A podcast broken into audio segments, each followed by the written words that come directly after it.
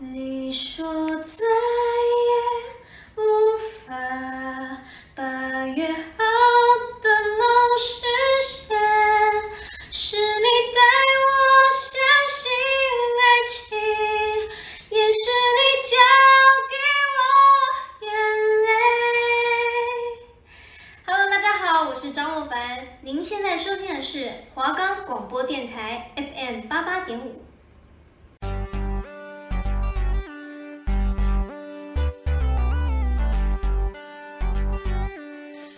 各位学生朋友，大家好！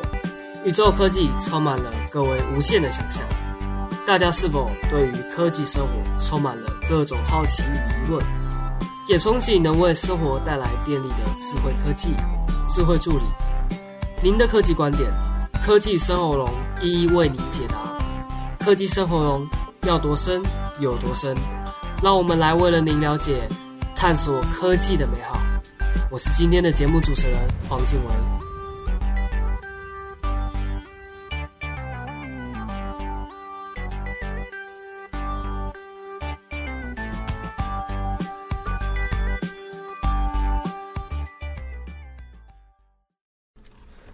Hello，各位大家好，欢迎来到科技生活龙。我是今天的节目主持人静伟。我们的节目可以在 Firstory、Spotify、Apple Podcast、Google Podcast、Pocket Cast、SoundOn Player 等平台上收听，搜寻华冈电台就可以听到我们的节目喽。好，那欢迎大家来到科技生活龙。那今天要跟大家讲的一个主题是 Podcast。Podcast 大家现在最近应该还蛮熟悉的，就是一个广播的平台。那最近 Podcast 它发生了一场大战，知名的音乐创作平台。Spotify，它是传本周是要将推出订阅制，创作者免费的服务机制。那苹果在四月二十号的时候是宣布是将这些播客啊纳入这些订阅制。那 Spotify 是不甘示弱的，也是因为知情人士的报道，那他们也推出了相关一系列的订阅机制。那他们也是说，Spotify 下周是要推出这个订阅制，要不断的向创作者收取费用。那凸显快速的成长的播客大战正一触即发。那因为疫情的爆发啊，播客在防疫期间是迅速流行。那美国播客市场今年是有望首次推出出现超过一亿美元的广告收入。据美国的 Podcast 的平台统计，是估计是说，目前全美每大概有一点一六亿的用户是有在收听 Podcast 的平台。的这些消费者，那占十二岁以上的美国人是占了四十一趴，较二零二零年是增加十一趴。在音乐的创作品项当中，Podcast 是占非常大的一个地位。那和苹果打对台的这个 Spotify 也不是省油的灯。据《华尔街日报》据知情人士的报道是说，Spotify 是计划下周推出这个订阅制，且不会向创作者收费和抽成。并允许他们设定自己的用户订阅的价格。那知情人士表示说，呃，Spotify iOS 的软体用户交易时将移转至特定交易的交易网站交易。那这也意味着苹果是无法从中抽成的，是对于苹果算是一个蛮重大的打击。毕竟 Podcast 在苹果的市场也是一件蛮大的的一个占比。那此外，Spotify 是与脸书互惠合作。让这个社群功能与串流音乐做结合，跟大家聊一下 Spotify 好了。呃，大家在听音乐的时候，不知道大家大部分用的是什么样类型的音乐平台？有些人是用 KKBOX 啊，或者是 Apple Music，或者是其他的音乐软体。像我自己是很喜欢 Spotify，因为 Spotify 其实是真的蛮好用，它可以。除了订阅制以外，它就是有推出这个 Premier 的服务。你每个月只要付个几百块这样子，那就可以听到很多一些你自己喜欢的音乐啊，它都会独立帮你自动分出几个大类出来。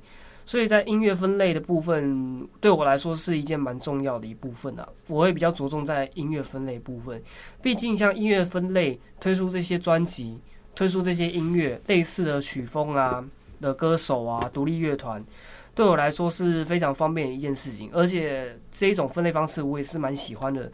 所以之所以会喜欢听 Spotify 的原因也是这个，这也是占了其中很重要的一部分。所以之后推出这个订阅制，相信对原本的用户来说是应该是没有差的啦。那还是会吸引到原本不是在在用 Spotify 的这些用户，他们可能会想说，哎，推出了这订阅制。呃，你不用花特别多的钱，你就可以享受到更优质的服务。他们可能会转往从 Apple Music 跳槽到 Spotify 上，所以关于这一点，Apple 的 Music 是真的需要去考虑，需要去注意到这一点。可能他们就会流失的一些用户，这样子转而跑到 Spotify 去上听音乐或听 Podcast 这样子。那有关于 Podcast 的。这些平台上，美国的分析师是说，创立博客的苹果是无法输掉这场战役。现在是最佳时机，不然的话一定会错失良机。这既是对 Spotify 做出的防御策略，也是能在获利方面增加新的收入来源。那目前 Spotify 平台是在全球有两百二十万名的创作者，高于二零一九年的四十五万名。据研调。预测今年 Spotify 美国播客收听量是有望超过 Apple Podcast。面对 Spotify 强劲的竞争，苹果市占率持续下滑。那 Spotify 还是透过收购这个 Media Ranger 的播客工作室，以及与知名播客这些 Joe Ranger，还有奥巴马夫妇，还有其他的一些知名的影视人员，甚至是英国王子哈利和妻子梅根等大咖签约，扩大听众群。那 Legend 是表示说，Spotify 进行这些投资是有望扩大市场，并提高创作者作品的价值。知情人士是表示说，苹果正积极的扩展新创作者以及原创内容。分析师是认为说，虽然苹果已经拥有自身建立的客户群，但即使苹果与众不同的是独创内容，而且并非只汇聚在这些用户身上。知情人士是有提到说，Spotify iOS 软体订阅用户交易时，将移转至特定的交易网站交易，这意味着苹果无法从中抽成。此外，Spotify 还与脸书互惠合作，让社群功能与串流音乐做结合。目前，Spotify 平台在全球有两百二十万名的创作者，高于二零一九年的四十五万名。据这些预测的话，今年美国在 Spotify 的收听量是有望超过 Apple Podcast。那也是希望说之后，苹果自己也是可以积极的去拓展这些新创作者以及原创内容。那虽然苹果已经拥有自身建立的用户群啊，但苹果与众不同的是独创的内容，而非仅只是汇聚在这些用户身上。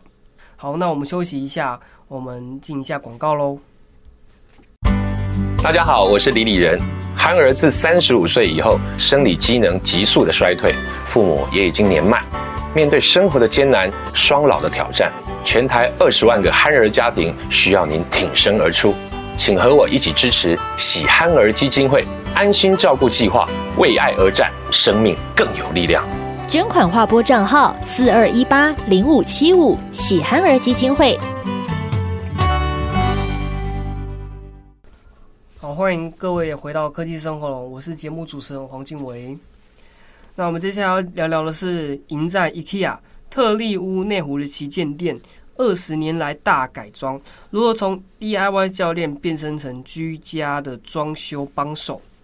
那 IKEA 内湖店，想必大家都是有听到一些风声，目前是在四月二十八号正式开幕，连身为主持人的我都特别想要到现场一探究竟，想要看看内湖店的 IKEA 跟原本之前在小巨蛋的敦北店 IKEA 两家有什么不一样呢？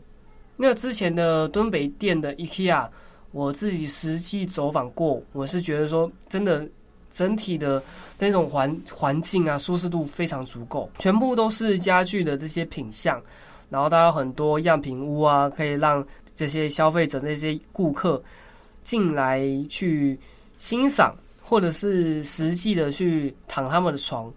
这一些都是 IKEA 相对这些客群来说最吸引他们的一点，然后尤其是 IKEA 的餐厅呀，我是特别爱去，他们的肉丸是特别的好吃。那周边的家居业者是最近是动作频频啊，主打居家的 DIY，有一家另外一家蛮强的店叫做特力屋，那位于内湖的千平旗舰店展开二十年来的大改装。因为 IKEA 要进驻到内湖嘛，那原本在内湖的特力屋，想必就是要做一些事情，做一些改革，避免说在内湖当地的或者是外面进来的这些顾客啊、消费者、观光客这些人潮，会不会原本从内湖的特力屋全部都聚集汇聚到敦，原本敦北京没了嘛？那原本是到新进的内湖的 IKEA 店里面，所以特利屋。就开始在担心啦。那他们也是在内湖店驻足了二十年。那历典二十年来，因为 IKEA 的进驻要做这个变革的大改装，相信有一些原本有在买特力屋、有在关注特力屋的这些顾客，想必又会引起到另外一个兴奋的点了。我自己也是蛮兴奋的，因为两家我自己都有去过。那相信之后有机会到内湖，我也是可以到。到内湖当地 IKEA 或者是特利屋实际走访，看看他们能给我感觉是什么。那之后的科技生活龙可以再跟大家分享这样子。那我们回到主题好了，在内湖的特力屋，它进行了展开二十年来的大改装，它是增设体验区，降低了 DIY 门槛。更将居家装修中心移至入口处，让走进特力屋的消费者一眼就能看到为何鼓励手作 DIY 的特力屋要走入客户家里帮忙装修。关键在于特力屋过去一年来深耕社区店的新发现。不同于特力屋千坪大的店，特力屋社区店空间约一百到两百平的大小，主要扮演卫星舱的角色，缩短门市与消费者的距离，进一步掌握客户需求。且社区店主要开在临近乌林高啊、有建案的这些二线城市，有所谓的郊区啦。透过卫星店，我们是有发现说客户有装修的需求。那这这句话也是特力屋零售零售事业的公关部专案的经理是这样子说的。那疫情之后，民众待在家里的时间是变比较多，也是带动了这个居家装修需求。那今年将持续深耕社区展店，从目前十九间社区店啊增加到四十家，所以之后可能在郊区，我们最常看到的就是一大堆的特力屋或者是 IKEA。这也是另外一种景象啊，一个美丽的风景吧。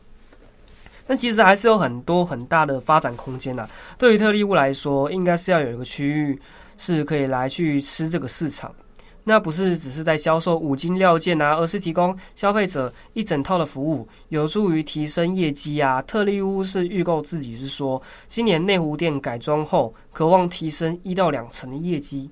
特力屋都可以把话讲那么大了，那想必他们这二十年来的变革真的是要创新了吗？说不定就变成二特力屋二点零，应该是吧？那在 IKEA 擅长打造居家的情境，特力屋主要是瞄准刚性需求。那面对最强的对手 IKEA 竞争，他们这个公关部的部门的部长是认为说，IKEA 擅长打造居家情境。但特力屋是瞄准刚性需求，且 IKEA 受信的是国外品牌，那主要是从国外引进商品啊，并不能在台自行开发商品，所以这算是一个缺点吧。那所以 IKEA 是其实不是在同一个材质做很多套，它只要把想象做出来就好，所以 IKEA 是比较多元的吧，可以这么说。而特力屋是则是会在直接和客人在现场讨论实际的需求，可以直接挑选触摸材质。而这对于这些顾客比较追求商品的材质、商品的质地、质料的这些顾客来说，特力屋好像比较贴近他们的需求，真的有比较贴近他们的需求这样子啊。所以其实两家店、两家强店其实有好有坏，他们都有自己相对于。于他们适合他们的客群，他不只不只是在做 DIY 平台，特力屋也是积极的抢修装修市场。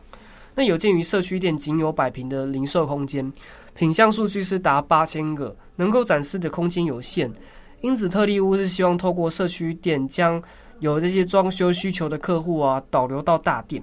那这也是为什么特力屋内湖店要扩大居家展示区域，一次呈现厨房、卫浴啊、客厅及卧室空间，将装修中心挪移到入口处，建立消费者原本未来有装修需求啊，第一个就会想到特力屋，因为它的这些装修中心就只是在入口直接呈现给这些客户看。那特力屋其实也是蛮聪明的，利用这一点，也是算一个转行的感觉。那他们也是说，客人已经知道是我们是 DIY 品牌嘛，那来特力屋采购五金料件，未来未来是要让每个客人进来都知道我们主要就是来做装修的。那在居家装修中心啊，特力屋内屋店是提供了十八套服务，包括厨具啊、卫浴、地板、门窗、油漆、冷气、水电等。过去如果是自己找师傅，或者是一种工程一位师傅，不然就是自己找设计师，但特力屋专属。管理师是一对一咨询，提供沟通效率，更可以在现场展示不同的工法材质，提供更客制化的服务。装修需求其实是目的导向，也是一件蛮浩大的工程。特力屋有讲过说，台湾居家装修市场规模是在九百一十亿元，蛮大的数字啊。那特力屋占比超过两趴。其次，另外一家服务，另外一家装修品牌 Hola 在收纳餐具。寝具三大区域强化情境展示，达到环境空间六成，货架四成的比例。呃，也是表示说，过去的摆设就是一叠叠货架，如今透过情境陈列啊，让消费者知道，原来层板也可以这样设计出家具来，激荡出更多的设计灵感。面对 IKEA 来势汹汹，特力屋已经做好准备应战。看好 IKEA 进驻后，将带动更多的年轻客层，且内湖商圈。早已集结特力屋啊、Hola、日系的宜得利、纽约家具设计中心、斯肯等家居品牌，未来不止业者之间会的竞争会加剧，那对消费者来说，只有更多的选择可以去做。那我们休息一下，我们播放一下推荐歌曲喽。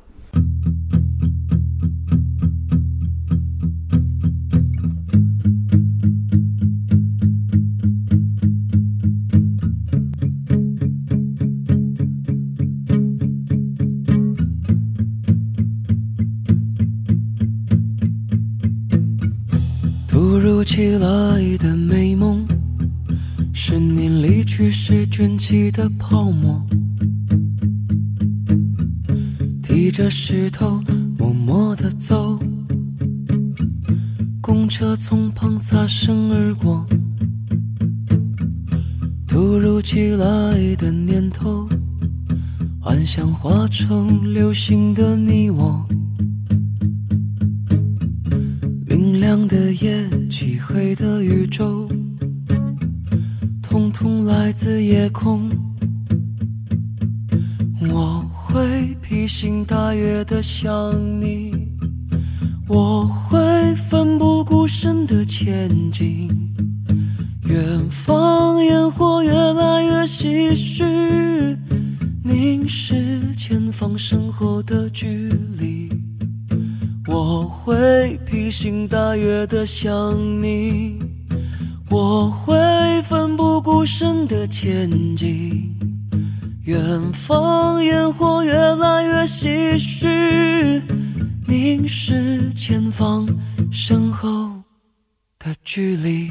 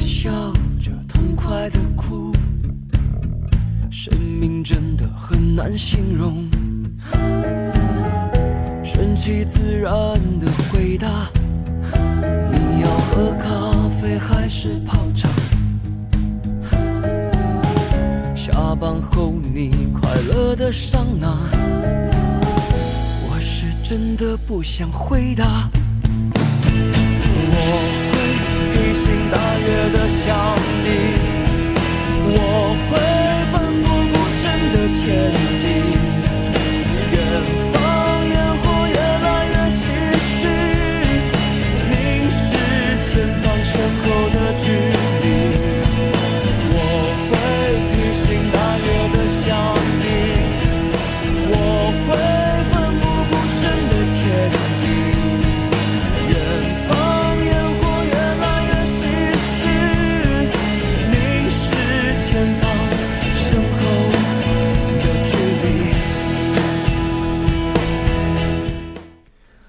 欢迎回到科技生活龙，我是节目主持人青维。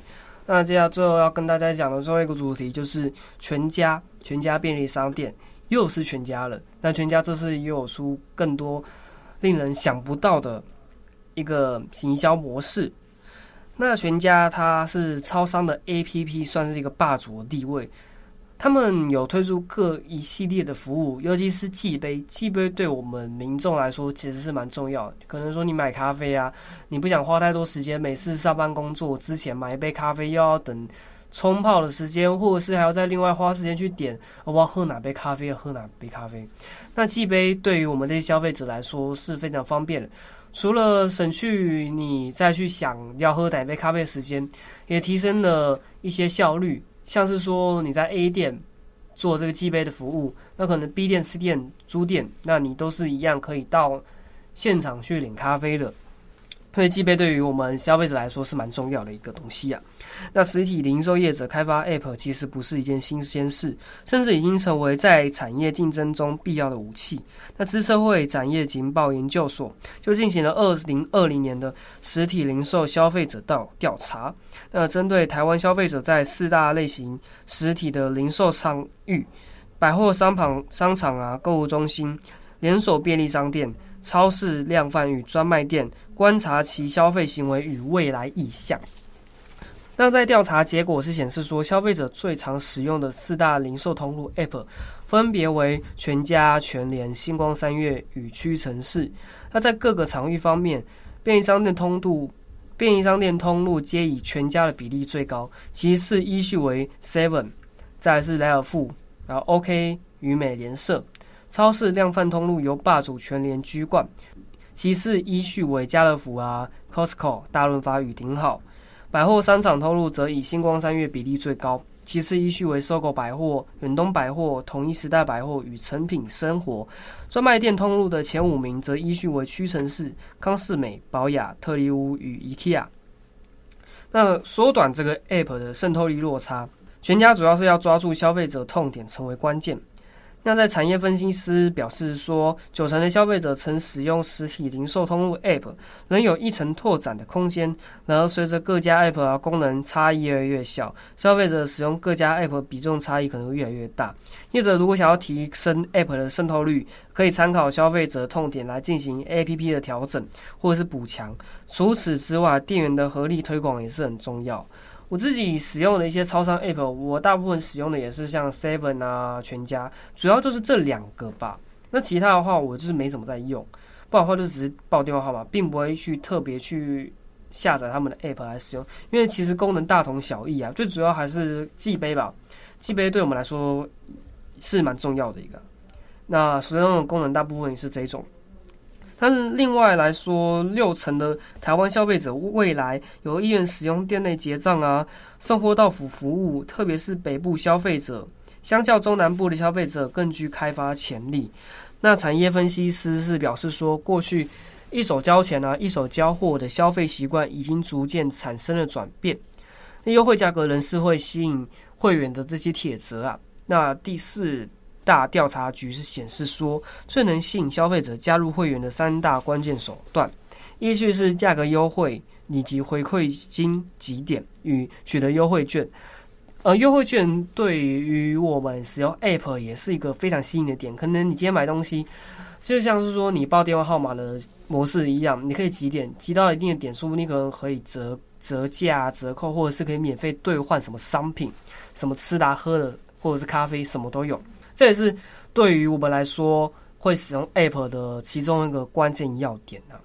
那在这个调查结果，就是明明白白也是跟你们讲说，其实在其中十八岁到三十五岁的年轻族群啊，相对于其他族群更重视个人化的推荐跟人会诱因，反映出年轻世代更注重个人化的服务感，以及希望能透过更有效率的方式找到相同兴趣的商品啊。那网购潮流趋势是不可挡，另外就是双十一免运诱因是最大的，那消费者转往线上已经成为必然趋势。资策会另一份调查报告也是指出说，六十九趴的台湾消费者已习惯网购一般零售商品，如日常用品啊、生鲜杂货、冷冻食品等，且最大宗购物管道为实体零售的网购通路，甚至比例超越于纯电商平台。最近电商也是一件蛮夯的一个平台啊。那与第三方外送平台，像是 f o o p a n d a、Uber E 等等的。那资策会是分析说，三十六到六十五岁的族群更倾向使用实体零售网购通路来做购买这些日用杂货啊。另外就是十八岁到三十五岁年轻人，则是就像今天的这个主题一样，透过第三方的外送平台购买比例。占了大概约十趴，且调查显示是说有高达八十五点六趴的民众曾使用过非熟食的外送服务，显示非熟食外送市场还是有一定的商机呀。那根据这个调查，消费者对于电商购物节的参与度。资策会也是有表示说，有超过七成消费者啊参与过购物节，其中双十一仍是台湾消费者最大购物季，特别是实体零售商品与品牌业者都会参与的情况下，大约六成的消费者表示是常最常参加这个双十一，依序是为双十二、九九购物节、黑色星期五购物节与六一八购物节。那除此之外，最能打动。消费者的前五大网购促销手段依序为免运费、买一送一、打半价、第二件免费与消费满额优惠。那这个的话可以运用在像是虾皮购物，虾皮购物也是常常会推出这一系列这些节庆的优惠服务。那优惠服务一定会有一些折扣嘛，或者是呃什么免运免免运费那些的。那对消费者来说，你他在网购的同时也可以享受到这些服务。那也是非常便利的一点哦。那我自己在使用虾皮的时候，其实我也是会看准那些像是网购品牌啊，他们因为节庆双十一是真的是这买到赚到啦，就是你比较不会花太多钱，你就会享受到很多优惠或是优惠券这样子。那各个通路他们在每一家卖场的行销手法都不一样，那主要就是在虾皮购物这个平台上，那其他购物网站也是有做出一季。差不多类似型的优惠啊，那也是希望说，我们之后在购物网站的消费中，我们可以取得更多一系列的服务。在未来，也希望说，我们自己在使用这些 App 软体能够更活跃。那 App 的这些这些软体的开发者，能够与这些超商能够多加的去交流互动，来听取消费者其实真正需要的是什么，他们的意见是如何，然后来可以达到预期最大的效果。最大的市场效果这样子，好，那我们今天的节目就先到这里，各一段落喽。那科技生活龙在每周二的早上十一点到十一点半，会跟大家在 FM 八八点五华冈广播电台跟大家见面。那我是主持人黄静维，那再跟大家说一下，我们的节目是可以在 Firstory、Spotify、Apple Podcast、Google Podcast、Pocket Cast、Sound of Sound Player 等平台上收听，搜寻华冈电台就可以听到我们节目喽。那科技生活龙，下次再跟大家见面喽，拜拜。